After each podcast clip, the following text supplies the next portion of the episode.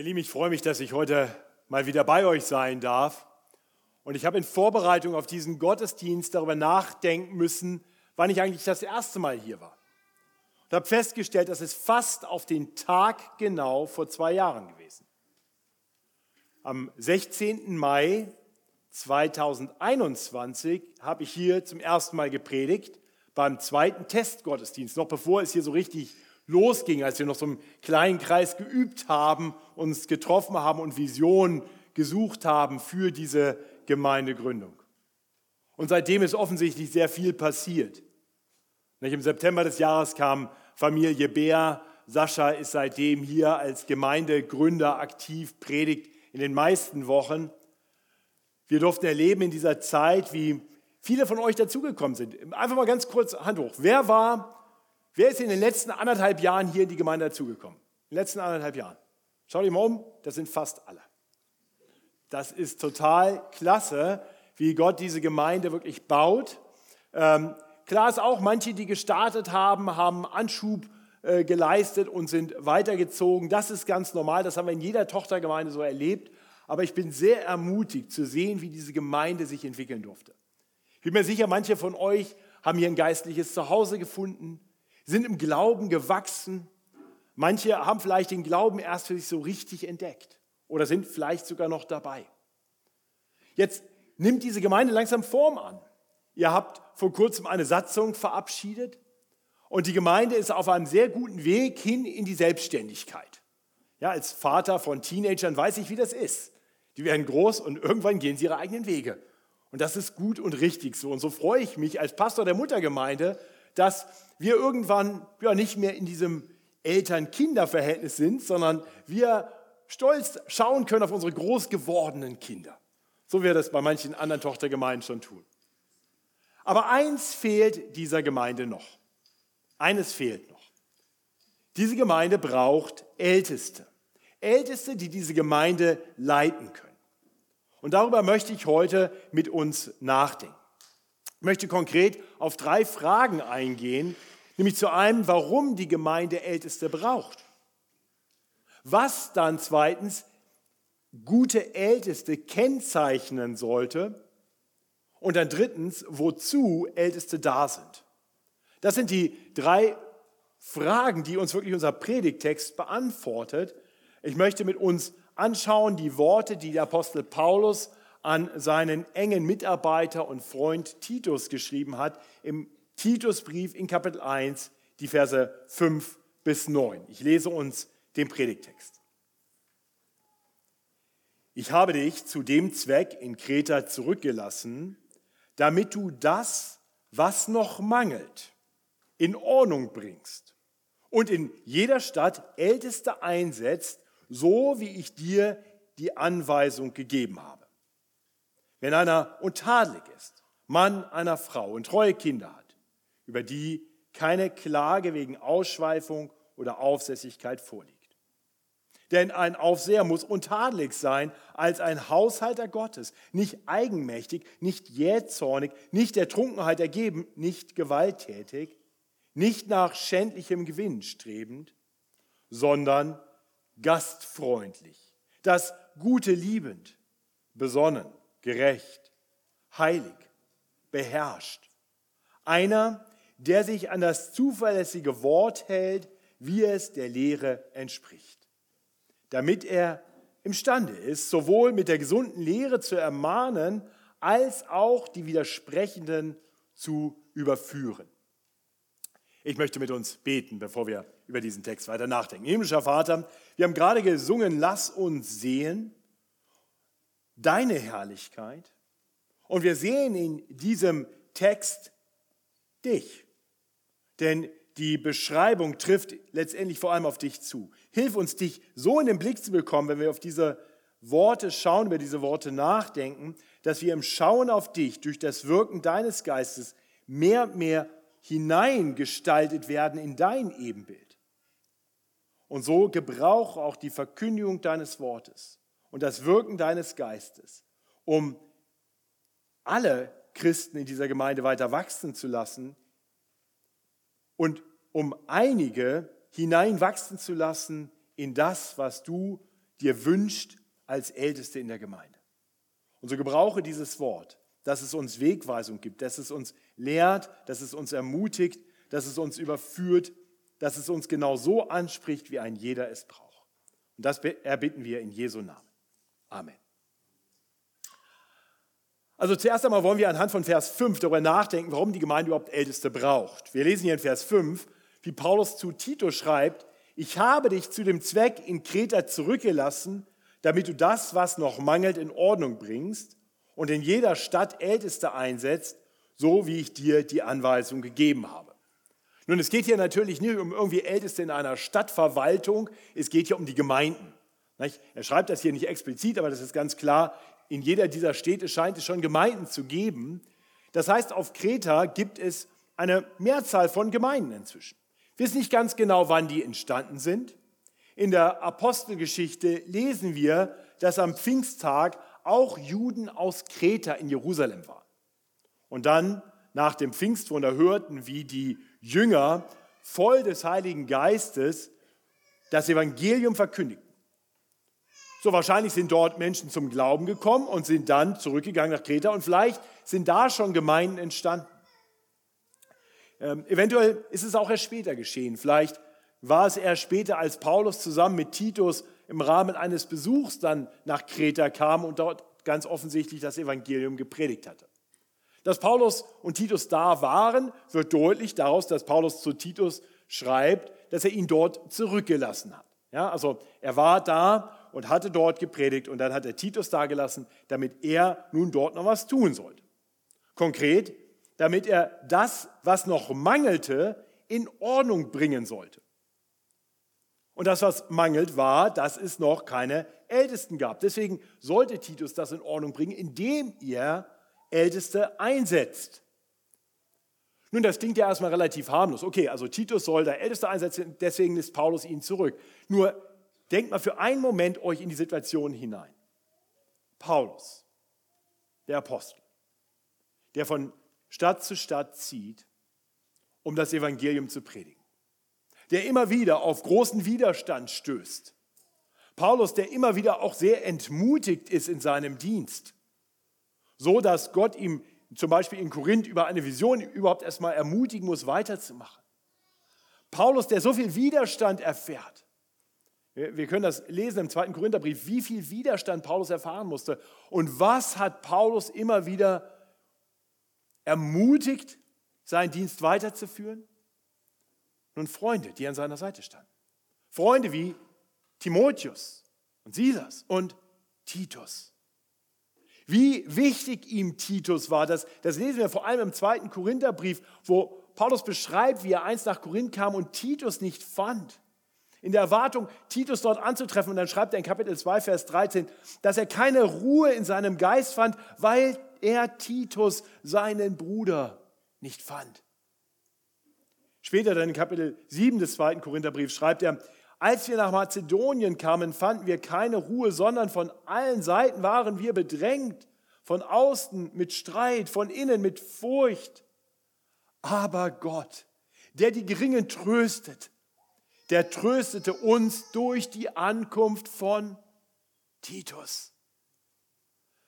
So wichtig war ihm dieser Mann, dass er rastlos war, als er ihn nicht bei sich hatte. Was meinst du, aus was für einem Grund man einen solchen engen Freund einfach mal zurücklässt. Das war nicht eine Nebensächlichkeit. Ach, das könnten wir auch noch machen. Bleib mal da, kümmere dich mal drum. Denn das war wichtig.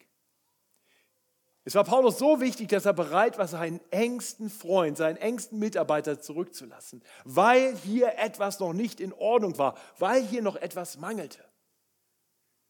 Ich hoffe, ihr versteht, Älteste sind wirklich wichtig. Paulus war ein Ältester so wichtig, dass er schon auf seiner ersten Missionsreise, nachdem er von Ort zu Ort gezogen war, um dort, wo das Evangelium noch nicht gepredigt worden war, das Evangelium zu predigen. Aber dann irgendwann sagt er, ich ziehe jetzt nicht noch weiter zu weiteren Orten, wo das Evangelium noch nicht gepredigt ist, sondern ich gehe jetzt erst einmal zurück zu den Orten, wo ich schon war. Und er ermutigt die Jünger dort, er stärkt sie, er ermahnt sie, aber vor allem sorgt er dafür, dass jede Gemeinde Älteste hatte. So lesen wir das in Apostelgeschichte 14, ab Vers 21. Das ist der Bericht, wie Paulus plötzlich zurückkehrt in die Städte, was er sonst eigentlich nicht getan hat, weil er wusste, auch dort musste noch was geschehen. Und er nimmt sich die Zeit, weil ihm das so wichtig ist, weil er weiß, dass Gemeinden eben nicht dauerhaft ohne eingesetzte Leiter agieren sollen. Und das sehen wir in der Bibel immer wieder. Da, wo Leitung fehlt, herrscht Chaos. Äh, in München Mitte haben wir gerade am Donnerstagabend in der Bibelstunde eine Serie durch das Buch Richter. Und wer sich ein bisschen in der Bibel auskennt, der weiß, das Buch Richter ist ein Paradebeispiel dafür, was passiert, wenn es keine Leiter gibt. Ja, immer wieder tut Israel, was dem Herrn missfällt, denn sie haben keinen Leiter. Und dann gibt Gott sie in die Hände der Feinde und dann kommen die Feinde und besiegen sie. Und dann irgendwann besinnt sich Israel, Mensch, das ist ja eine ganz blöde Situation. Und dann rufen sie zum Herrn. Und was tut der Herr? Er erweckt einen Leiter, einen Richter, einen Retter, der das Volk rettet. Und dann herrscht wieder Ruhe, dann ist Frieden. Problem ist nur, die sterben dann immer und dann geht es wieder von vorne los. Und dann endet das Buch Richter äh, damit, dass wir eigentlich immer wieder so ein Echo hören zu der Zeit, hatte Israel keinen König, ein jeder tat, was ihm gut dünkte. Und wir sehen, da ist nichts gut dran, was den Menschen gut dünkt. Es ist Chaos pur. Ja, Gott hat in seiner Weisheit bestimmt, dass es Leiter braucht, die Ordnung bringen, die Leitung geben. Da, wo es das nicht gibt, herrscht Anarchie und das war noch nie gut. Ich hoffe, dass ihr das seht. Das heißt, es ist Ausdruck der Weisheit und der wirklich der großzügigen, der herzlichen Fürsorge Gottes, dass er sagt, Gemeinden sollten Älteste haben, sollten Leiter haben. Von Ältesten ist hier übrigens im Plural die Rede, wie überhaupt immer. Gemeinden sollen nicht einen Ältesten haben, sondern Älteste im Plural. In den Gemeinden auf Kreta in den Städten auf Kreta sollen jeweils Älteste, plural, eingesetzt werden. Als Paulus zurückkehrte in die Gemeinde, die er gegründet hatte, nach seiner ersten, auf seiner ersten Missionsreise, ging er in jede Stadt, in jede Gemeinde, die dort entstanden war, und setzte Älteste im Plural ein. Das ist wichtig. Nicht? Älteste im Plural haben den Vorteil, dass sie einander ergänzen. Ein Ältester hat bestimmte Stärken und das mag ein ganz imposanter Mensch sein, aber er hat auch Schwächen. Und es braucht Ergänzung. Und Älteste brauchen Älteste. Es gibt keinen Menschen in der Gemeinde, der es nicht nötig hätte, Älteste zu haben, die auch über seine Seele Acht haben. Ich kann euch sagen, aus München Mitte kommend, wie dankbar ich bin, wie sehr ich Gott preise für die Ältestenschaft der Gemeinde.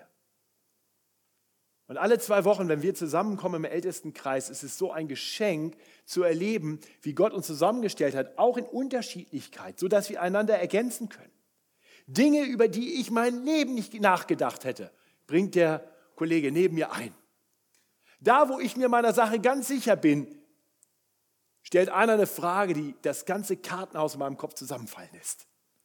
Wir brauchen die gegenseitige Ergänzung, das Korrektiv, die Ermahnung, aber auch die Ermutigung. Ich brauche die anderen Ältesten, die Woche für Woche, wenn wir uns treffen, sagen, Matthias, wie können wir für dich beten?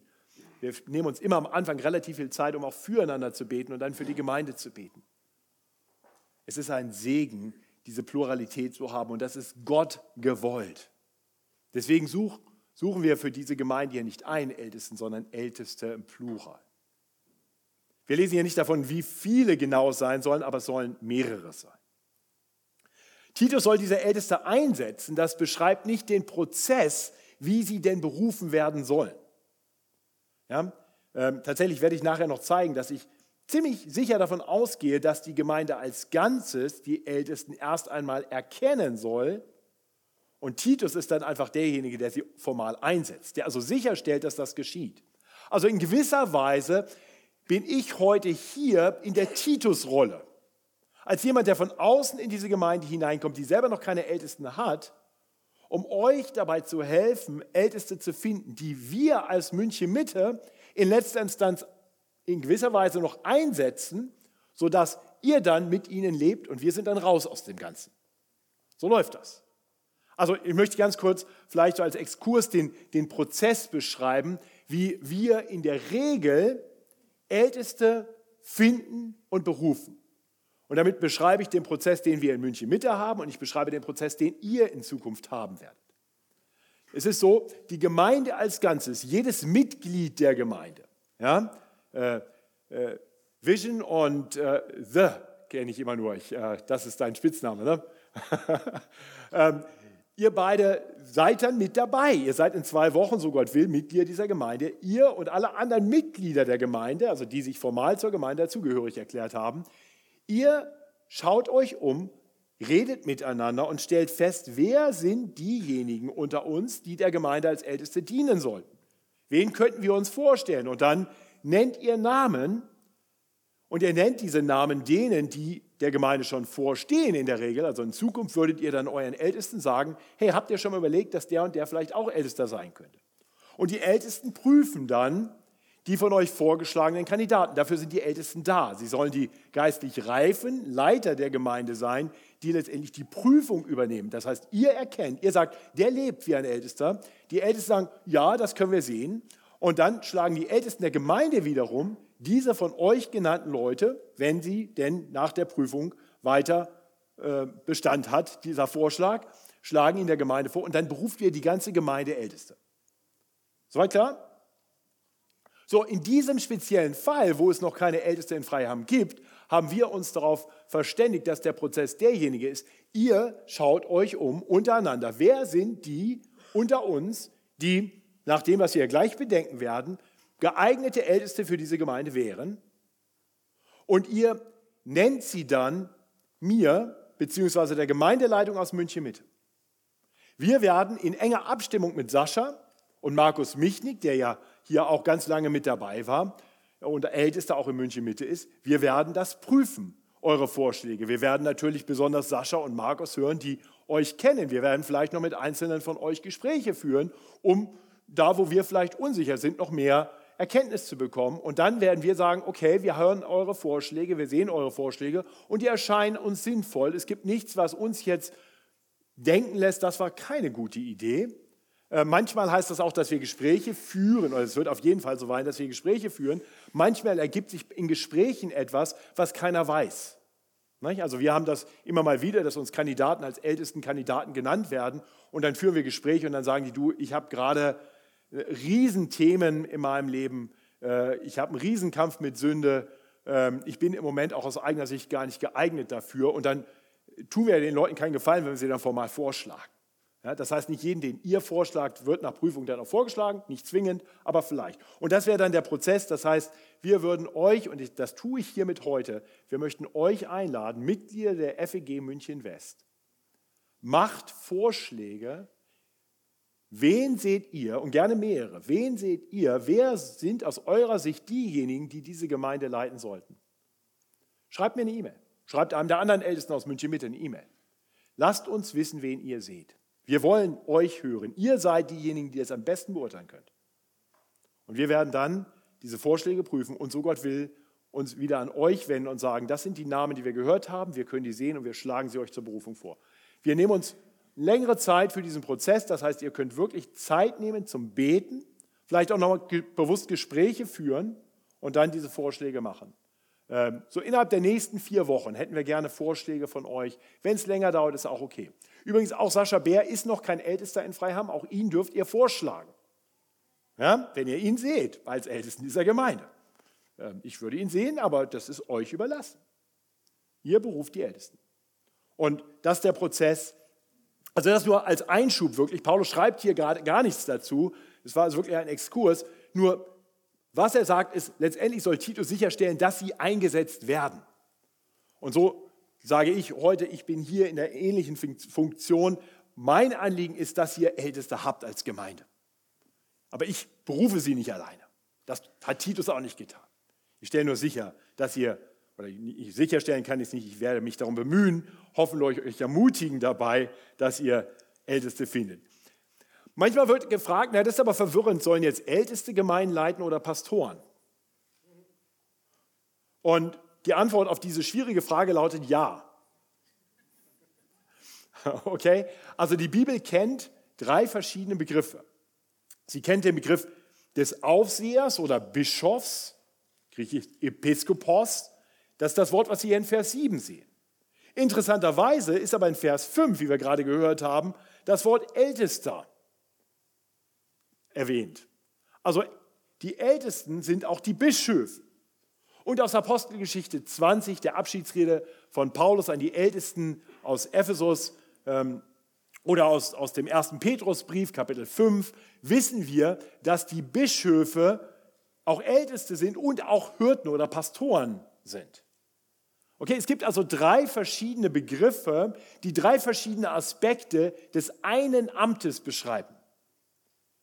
Ja, also ihr könnt mich heute, ihr hättet mich auch begrüßen können als den Bischof der Muttergemeinde. Ja, hat Jojo aus irgendeinem Grund nicht getan. Hätte vielleicht auch ein bisschen komisch geklungen in euren Ohren, wäre aber biblisch nicht verkehrt gewesen. Ja? Oder ein Aufseher oder ein Ältesten.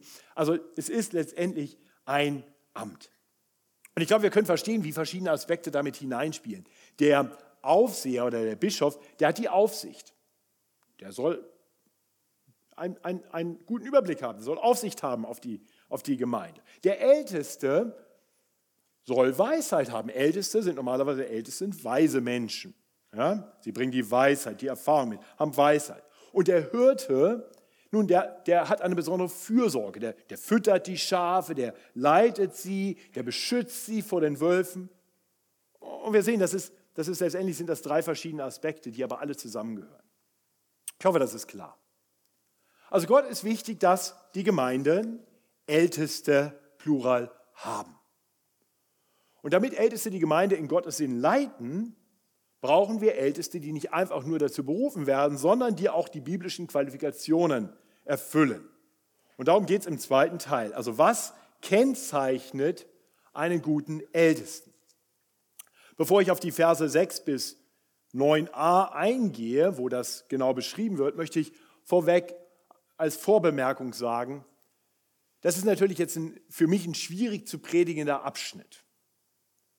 Denn wenn ich diese Verse lese und ich stehe hier als Ältester aus München Mitte, als Aufseher und ihr hört, wie ich über diese Dinge redet und schaut mich an und kennt mich ein bisschen, dann wisst ihr, das packe ich ja gar nicht so perfekt.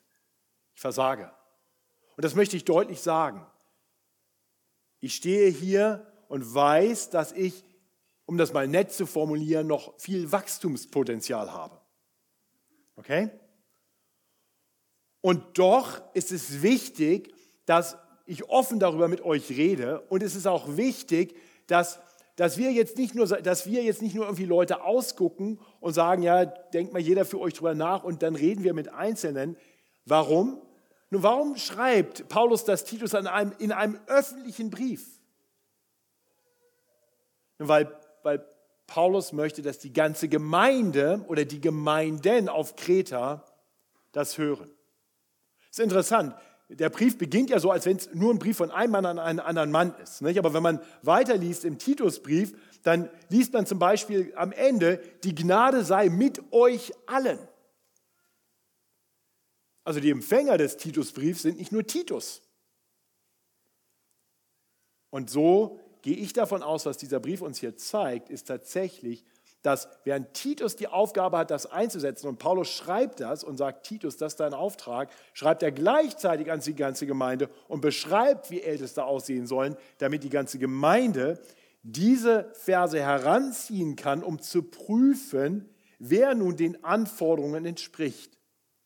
Und wie eben schon gesagt, niemand entspricht diesen Anforderungen perfekt. Das habe ich vielleicht nicht gesagt. Ich habe nur gesagt, ich entspreche ihnen nicht perfekt. Aber ich glaube, das trifft auch auf jeden anderen zu.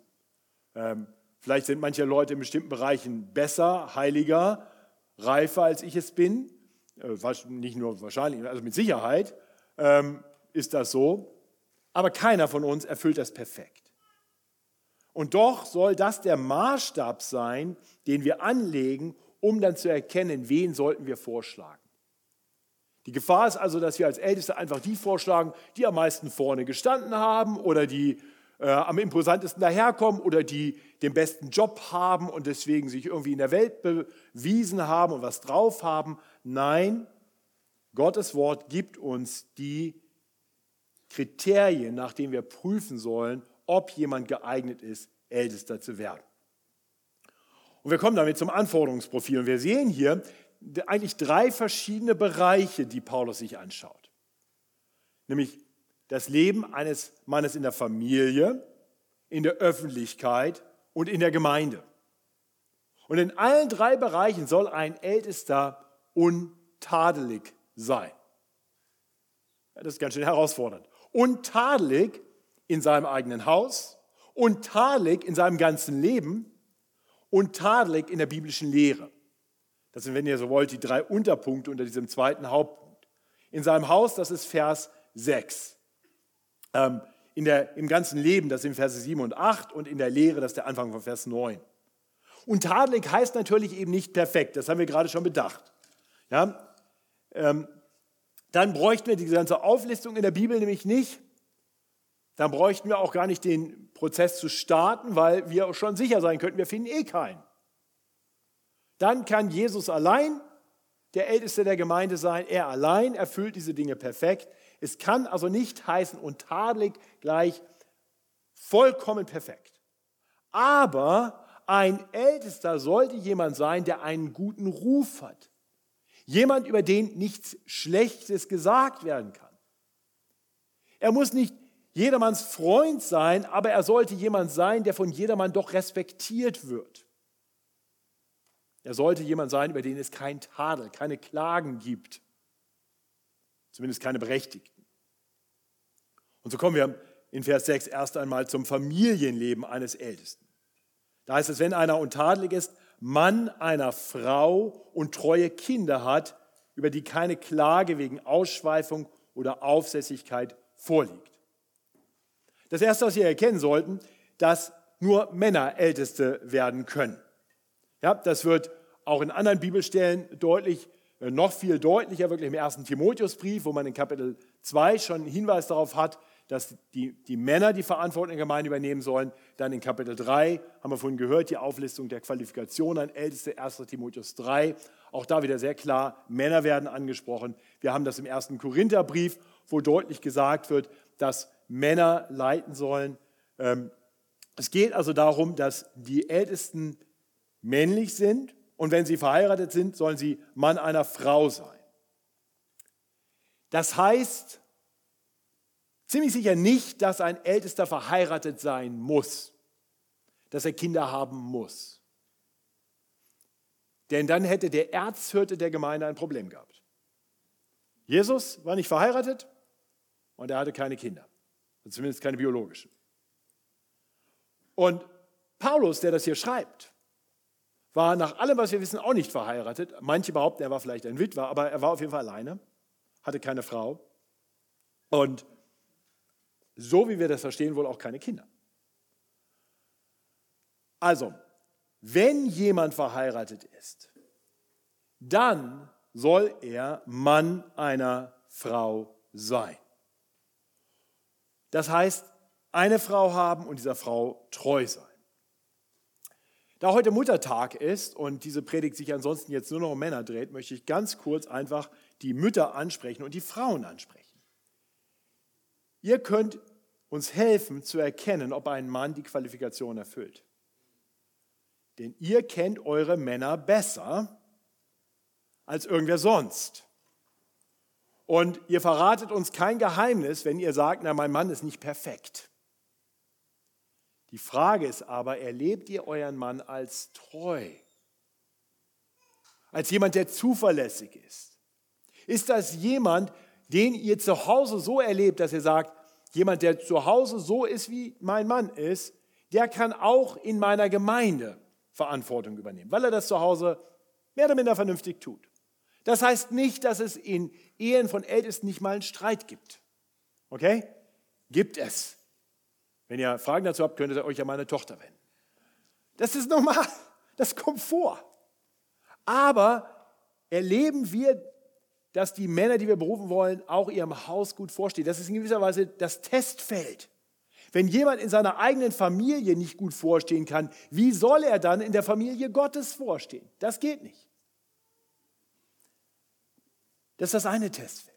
Also, liebe Männer, mal ganz unabhängig davon, ob du Ältester werden willst oder dir das vorstellen kannst oder nicht, wenn du verheiratet bist, das ist dein Auftrag. Sei ein treuer Ehemann. Sei jemand, der seine Frau ehrt, der für sie sorgt, der sie hingebungsvoll, aufopferungsvoll, selbstlos liebt.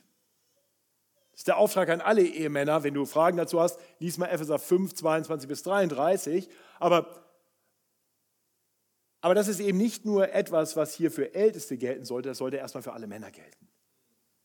Sei ein treuer Ehemann. Ehre deine Frau. Nicht nur am Muttertag, gerne auch am Muttertag, aber an jedem Tag. Bisschen schwieriger zu verstehen ist die zweite Anforderung. Mann einer Frau, der treue Kinder hat. In manchen Übersetzungen steht äh, statt dem Wort treu dort gläubig. Äh, tatsächlich kann man das griechische Wort pistos, was hier steht, in, in, in beiden Weisen übersetzen. Man könnte das also übersetzen als treu oder auch als gläubig.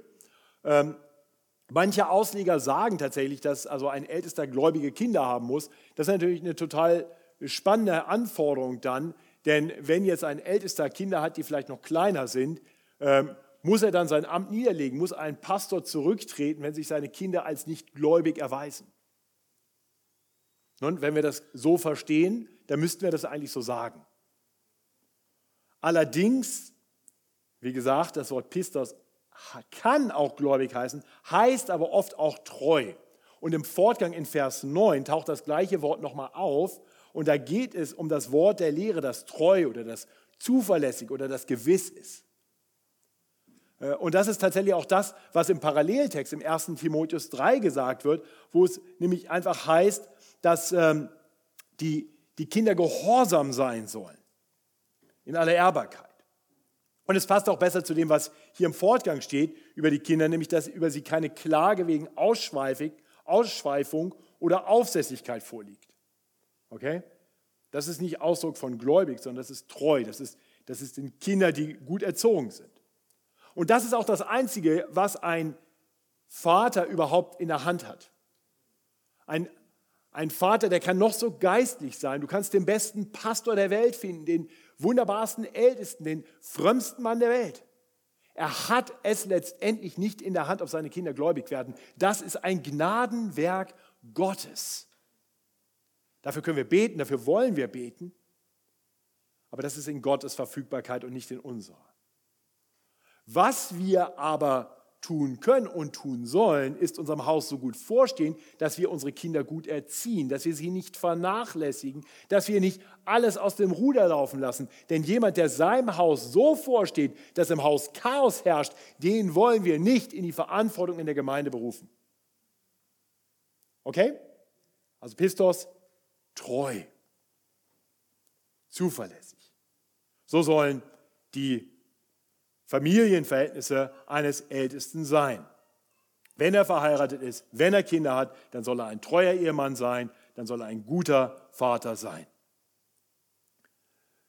Alle Männer in dieser Gemeinde, die verheiratet sind und Kinder haben, sollten danach streben. Es ist Gottes Wille, dass wir als Ehemänner unseren, Freu unseren Frauen hingegeben sind, dass wir sie ehren, dass wir sie lieben, dass wir so wie Christus sich für die Gemeinde gegeben hat, aufopferungsvoll, selbstlos, dass wir so auch unseren Frauen gegenüber unterwegs sind. Und Älteste, die Ältesten sollten in gewisser Weise uns Vorbilder darin sein.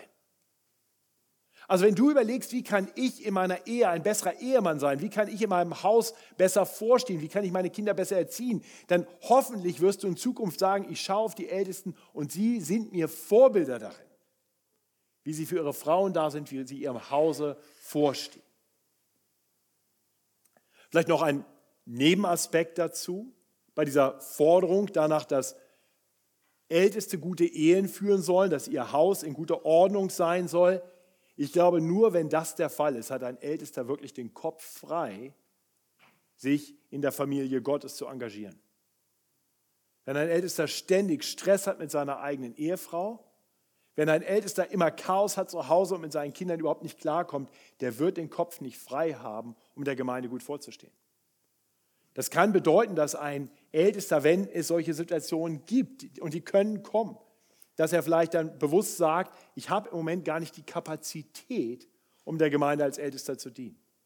Wir haben in München Mitte einen, einen Mann, den ich sehr liebe und der für mich einer der wertvollsten Ältesten war, der sein Ältestenamt äh, zumindest vorübergehend abgegeben hat, weil er gesagt hat, ich erlebe in meinem Haus gerade, dass ich mit meinen Kindern solche Herausforderungen habe, dass ich den Kopf nicht frei habe, das Herz im Moment nicht in andere Dinge investieren kann. Ich muss mich um mein Haus kümmern. Und ich muss sagen, er war mir auch darin ein Vorbild, das so ernst zu nehmen. Ein Wort noch an alle, die vielleicht nicht Älteste werden und einfach als Gemeinde die Ältesten erleben.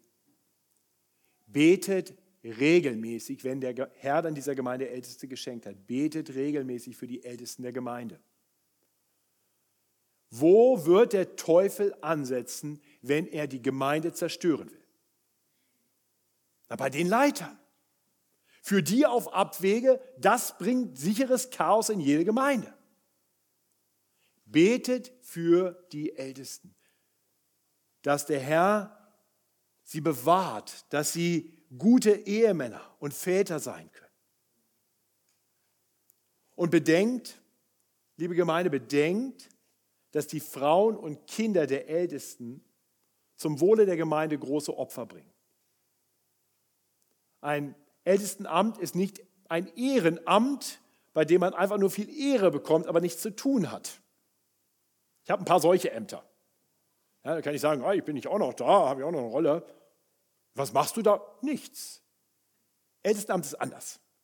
Ältestenamt ist, du tust viel und du musst viele Dinge tun, über die du nie reden kannst, weil du Leuten zurechthilfst in Sünde und das bleibt schön hinter verschlossenen Türen, es sei denn, es wird irgendwann so publik, dass es Gemeindezucht braucht. Du wirst viel tun müssen, was keiner sieht. Und, deine, und die Frau und die Kinder des Ältesten müssen die Ältesten viel entbehren. Deswegen möchte ich möchte ich euch wirklich sagen, die Frauen der Ältesten brauchen euer Gebet, sie brauchen eure Liebe, sie brauchen eure Unterstützung. Betrachtet die Frauen von Ältesten nicht als verlängerten Arm der Ältesten. Ich habe das immer mal wieder erlebt, wo Leute meinen, wenn ich an den Ältesten gerade nicht rankomme oder wenn ich mich vielleicht auch nicht traue, dem das direkt zu sagen, dann schnappe ich mir einfach seine Frau und lade da mal richtig ab. Das ist so lieblos. Das sind die Frauen, die sowieso schon am meisten tragen müssen in der Gemeinde, weil sie ganz oft den Ehemann entbehren müssen, weil der Ehemann und Vater oft nicht da ist und jetzt die auch noch quasi mit in ein Amt hineinzudrängen, das die Bibel nicht kennt, das ist nicht in Ordnung. Ganz im Gegenteil, seid für sie da, betet für sie, kümmert euch um sie. Sie geben ihren Ehemännern in der Regel viel Freiraum. Deswegen keine besonderen Erwartungen. Das möchte ich auch ganz bewusst sagen, wenn ich Julia hier sehe. Keine besonderen Erwartungen an Julia. Julia ist die Frau von Sascha und sie setzt Sascha frei, sodass er viel Zeit investieren kann in die Gemeinde. Und betet für sie, unterstützt sie, schaut, ob sie vielleicht mal Unterstützung mit den Kindern braucht, aber sagt nicht, oh, Julia, und du musst jetzt aber auch noch in der Gemeinde, du bist ja schließlich Frau des Pastors, du solltest das jetzt auch noch alles machen. Oder wenn wir ein Problem mit Sascha haben und Sascha, der ist so autoritativ zu dem Traum, ich gehe mal zu Julia. Nein, no go. Okay? Einig sind wir uns da, hoffentlich. Gut, also das zu den Frauen und Kindern der Ältesten. Die Ältesten in ihren Familien sollten gut vorstehen. Dann kommen wir zum Leben, ganz allgemein, ab Vers 7. Auch dort soll ein Aufseher, ein Ältester, untadelig sein. Vers 7. Denn ein Aufseher muss untadelig sein als ein Haushalter Gottes. Nicht eigenmächtig, nicht jähzornig, nicht der Trunkenheit ergeben, nicht gewalttätig, nicht nach schändlichem Gewinn strebend, sondern gastfreundlich, das Gute liebend, besonnen, gerecht, heilig, beherrscht. Das ist eine herausfordernde Liste. Fünf Laster und sechs positive Eigenschaften. Sechs Lasten, die Laster, die ein, von denen sich ein Ältester fernhalten soll und sechs positive Eigenschaften, die er haben soll. Ich habe jetzt nicht die Zeit, die alle elf im Detail durchzugehen. Ähm, ich möchte euch aber ermutigen, das zu tun. Und wenn ihr an einzelne Männer aus der Gemeinde denkt, schaut. Gibt es irgendwo, wo er sagt, also das ist er definitiv nicht. Ja? Der ist immer jähzornig oder immer besoffen oder immer gewalttätig. Na, das geht schon mal gar nicht. Wenn jemand überhaupt der Trunkenheit ergeben ist, überhaupt gewalttätig ist. Auch das geht nicht. Aber es gibt Dinge, wo du sagen kannst, okay, ist er immer komplett besonnen, immer komplett recht, gerecht, ist er immer komplett heilig, immer komplett beherrscht. Ja, dann hast du irgendwann auf deiner Liste keinen Namen mehr stehen. Das heißt, es ist jemand, der vorbildlich ist in diesen Bereichen, ähm, aber nicht perfekt. Es gibt also bestimmte Kriterien, die sind absolute Ausschlusskriterien, Ausschusskriterien. Wenn jemand jähzornig ist von Natur aus, wenn jemand der Trunkenheit ergeben ist, wenn jemand gewalttätig ist, das geht gar nicht. Wenn jemand nach schändlichem Gewinn strebt, geht gar nicht. Die positiven Dinge wollen wir erkennen. Letztendlich ist es natürlich relativ unspektakulär und von daher ist auch klar, all diese Dinge sollten eigentlich auf uns alle zutreffen. Du kannst dich nicht darauf zurückziehen und sagen, ich will ja kein Ältester werden oder ich bin ja eine Frau, da kann ich ja jähzornig sein. Alles klar, das sind alles Dinge, die, die jeden Christen ausmachen sollten. Denn wen kriegen wir hier vor Augen gemalt? Nur den Erzhirten der Gemeinde, Jesus Christus. Er war das perfekt. Und wir alle sind dazu aufgerufen, Christus ähnlicher zu werden. Das heißt, nimm diese Liste als Gebetsliste und bitte den Herrn, dich zu überführen in Bereichen, wo du Veränderung brauchst. Werd mehr wie diese Liste. Und vielleicht können dir Einzelne in der Gemeinde ein Vorbild sein. Du denkst an die und sagst, boah, wie der das lebt, das ist für mich vorbildlich. Den kannst du als Ältesten vorschlagen. Okay? Das ist das Kriterium hier. Aber nochmal ganz klar, keiner von uns wird das vollkommen leben. Deswegen kam Jesus Christus. Er allein war frei von all diesen Lastern. Er war immer vollkommen das Gute liebend, besonnen, gerecht, heilig und beherrscht. Er ist der vollkommen gute Hirte, der perfekte Älteste, der Aufseher unserer Seelen, der die Weisheit in Person ist. Jesus allein wird hier beschrieben in Perfektion. Und er, der perfekte, gute Hirte, der Aufseher unserer Seelen, der vollkommen Weise, er, der gute Hirte, gab sein Leben für sündige, davonlaufende Schafe wie dich und mich. Es ist wichtig, dass wir das immer klar im Blick haben. Bei allen Kriterien, die wir hier durchdenken. Wir wollen das sehen und wir sagen, ich sehe hier, wie mein Herr Jesus ist. Die Bibel beschreibt ihn als den guten Hirten. Und wir erkennen, warum wir Hirten brauchen, weil wir erkennen, wie wir wirklich sind. Wir alle sind Schafe, die vom guten Weg abkommen, immer und immer wieder. Und deswegen hat Gott nicht nur gesagt, findet mal ein paar gute Hirten unter euch, nein, er hat den guten Hirten zu uns gesandt. Denn ohne ihn würde weiter Chaos herrschen, wären wir verloren. In Jesus Christus kommt der eine, den wir wirklich brauchen. Und er agiert als der gute Hirte und dann gibt er sein Leben für die Schafe. Er stirbt stellvertretend für all unser Versagen. An all den Punkten, wo dich der Text überführt und du siehst, das beschreibt mich noch nicht vollkommen. Ich bin nicht so gerecht, so heilig, so beherrscht, das Gute liebend, wie ich sein sollte. Preis den Herrn für die Gnade, die ich in Jesus Christus habe. Er ist für mein Versagen gestorben. Ich habe in ihm Vergebung. Und er hat den Tod überwunden. Er ist auferstanden. Und so ist er weiter der gute Hirte, der auf uns Acht hat und der uns seinen Geist gegeben hat und der durch seinen Geist in jedem Christen wirken will, sodass wir mehr und mehr umgestaltet werden hinein in sein Ebenbild. Wenn du heute hier bist und Jesus Christus noch nicht als deinen guten Hirten kennst, noch nicht als den Hirten, der sein Leben für dich gegeben hat, da möchte ich dich einladen. Komm mit mir ins Gespräch, komm mit Sascha ins Gespräch. Wir wollen, dass du diesen guten Hirten kennenlernst. Du brauchst diesen Hirten mehr als alles, was dir eine Gemeinde jemals bieten kann. Das ist der gute Hirte, auf den wir alle vertrauen. Das ist der gute Hirte, der letztendlich diese Gemeinde leitet. Das ist der gute Hirte, der uns zu sich ruft in all unserem Versagen und der uns dann verändern will. Ich hoffe, du kennst ihn. Wie gesagt, wenn du ihn nicht kennst, das ist das Erste, was du für dich klären musst. Alles andere spielt dann für dich noch keine große Rolle. Aber dieser gute Hirte sagt uns, dass er möchte, dass wir aus unserer Mitte die Männer erkennen, die ihm am ähnlichsten sind, damit sie als seine Unterhirten hier seine Gemeinde leiten können unter seiner Herrschaft. Okay? Deswegen brauchen wir Älteste. Das ist ein Ausdruck von Jesu Liebe. Dass er uns hineinruft in Gemeinden und dass diese Gemeinden von Männern geleitet werden, die uns durch ihr Lebensvorbild dabei helfen sollen, Jesus nachzufolgen. Das ist genau das, was Paulus für sich in Anspruch genommen hat. Folgt mir, wie ich dem Vorbild Jesu folge. Das ist ein Geschenk Gottes, ein Gnadengeschenk Gottes, wenn er der Gemeinde gute Älteste gibt, denen wir nacheifern können, die für uns da sein können. Lasst uns beten dafür, dass der Herr dieser Gemeinde Älteste schenkt, die untadelig sind in ihren familiären Beziehungen und ganz allgemein im Leben. Und schließlich drittens, die auch untadelig sind in der Lehre. Darum geht es in der ersten Hälfte von Vers 9, wo es heißt, einer, der sich an das zuverlässige Wort hält, wie es der Lehre entspricht. Ihr Lieben, das ist ganz wichtig.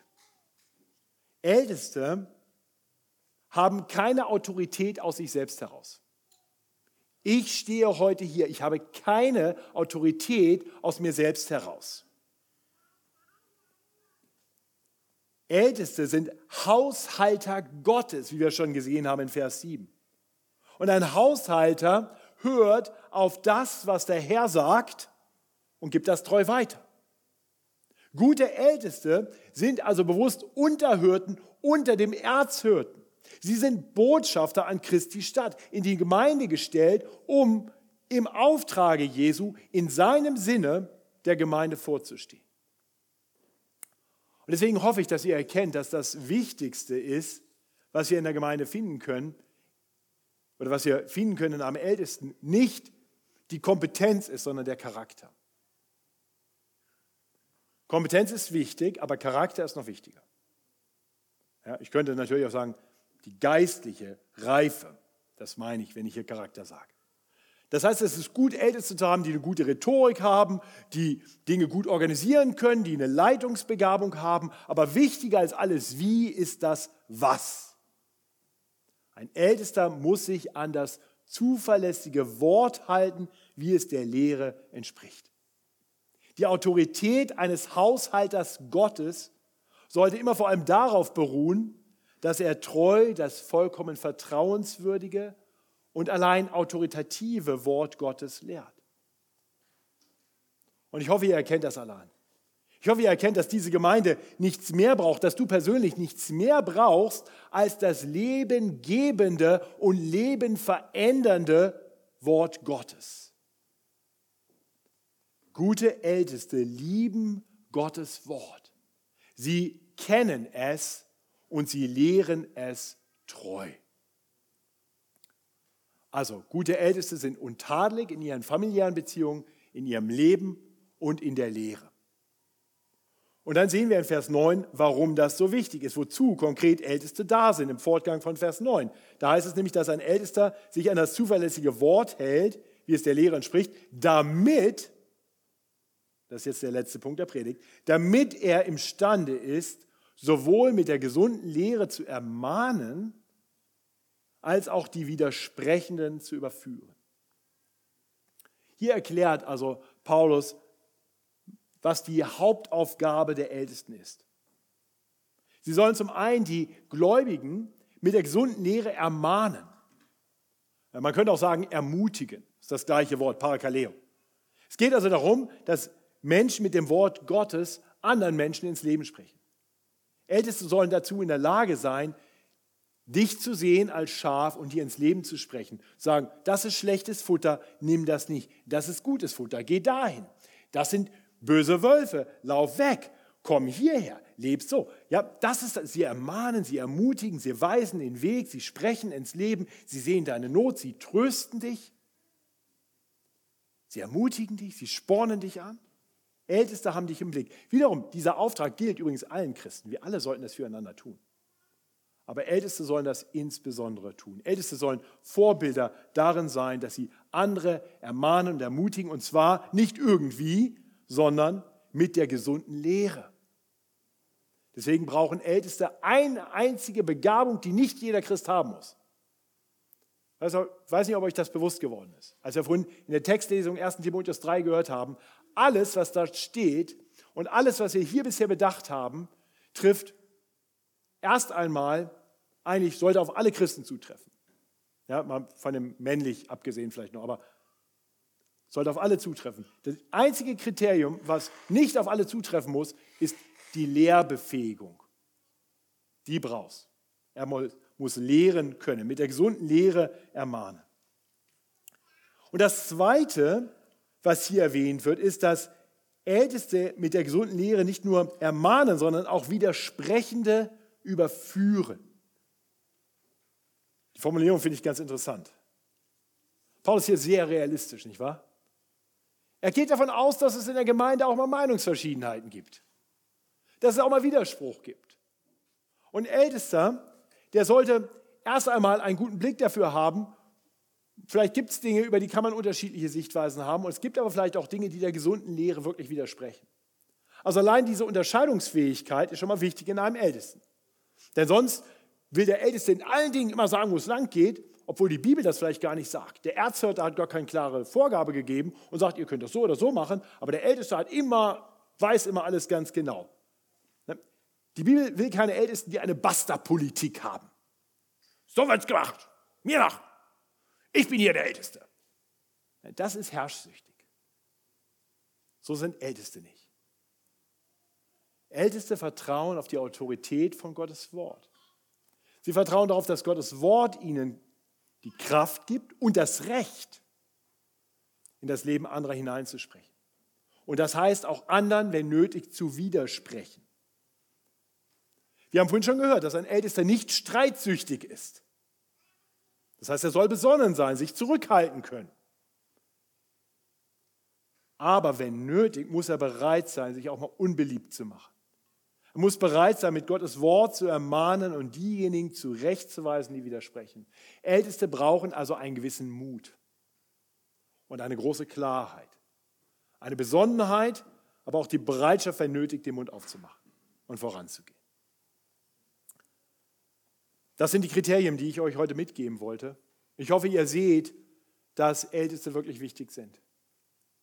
Dass es ein großer Segen ist, wenn Gemeinden gute Älteste haben. Nochmal, ich schaue auf diese Gemeinde, ich schaue auf euch und ich bin so ermutigt. Ich weiß, dass es immer wieder auch Dinge gibt, die passieren, wo man sagt, boah, das hat mich jetzt gerade entmutigt. Und manchmal ist das so, wenn man, wenn man dann nur die letzten paar Wochen im Blick hat, dann sagt man, boah, da ist jetzt irgendwas gewesen, das hat mich jetzt gerade wirklich entmutigt oder wirft Fragen auf. Ich möchte euch ermutigen, macht mal ab und zu das, was, was ich sehr leicht machen kann, weil ich nur ab und zu komme. Gedanklich ein paar Schritte zurück und schaut mal, was Gott hier tut. Allein hier reinzufahren, zu sehen, was da alles gebaut wird. Und ihr seid schon hier für die Menschen, die noch kommen werden. Preist den Herrn, dass er seine Gemeinde baut. Preist den Herrn für alles, was hier schon geschehen ist. Preist den Herrn für jeden, der dazugekommen ist. Preist den Herrn für jeden, der hier im Glauben wachsen darf. Der hier neue Freundschaften findet mit anderen Geschwistern, so dass man miteinander unterwegs sein kann. Preist den Herrn für tolle Entwicklungen, die wir sehen. Das ist Gottes Werk. Jesus tut, was er verheißen hat. Ich werde meine Gemeinde bauen und er tut es. Ich bin sehr mutig. Aber es gibt noch etwas, was geschehen muss, was noch mangelt. Und das soll in Ordnung gebracht werden. Deswegen stehe ich heute hier. Also betet, betet, dass der Herr dieser Gemeinde Älteste schenkt. Schaut euch um, redet miteinander, betet füreinander und dann schlagt sie uns vor, sodass wir das prüfen können und euch dann zur Berufung Männer vorschlagen können, auf dass die Gemeinde in Zukunft weiter gut geleitet wird unter der Herrschaft des Herrn Jesus. Und zu ihm möchte ich zum Abschluss beten. Himmlischer Vater, Danke, dass du uns in Jesus Christus den Hirten geschickt hast, den wir wirklich brauchen, den Erzhirten der Gemeinde.